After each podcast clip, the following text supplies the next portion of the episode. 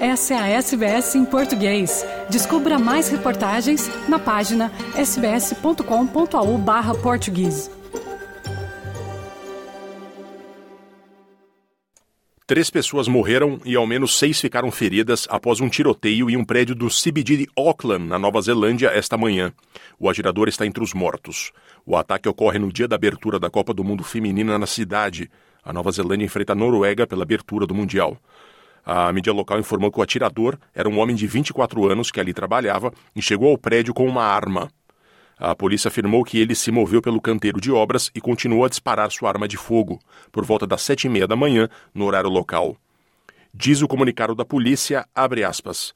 Ao atingir os andares superiores do prédio, o homem se refugiou dentro do poço do elevador. Outros tiros foram disparados por ele, que foi localizado morto pouco tempo depois. Fecha aspas.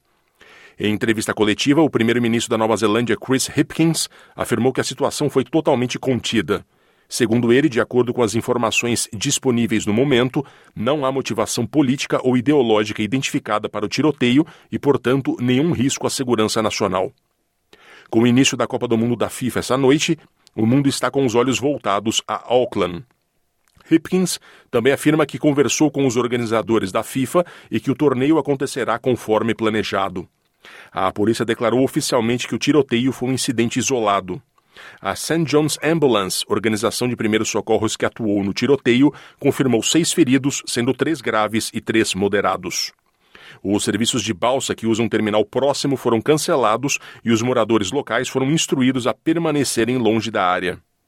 A abertura da Copa do Mundo ocorre no estádio Eden Park, 5 quilômetros ao sul de onde ocorreu o tiroteio. A Noruega está hospedada em um hotel próximo ao local dos tiros. O ministro dos esportes neozelandês, Grant Robertson, disse que a equipe está sã e salva. O FIFA Fan Festival também é próximo, mas não houve nada no local.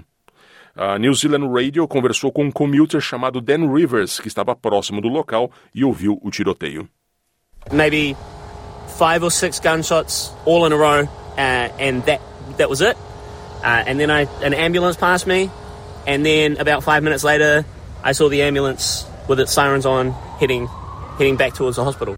Voltaremos com mais informações a qualquer momento.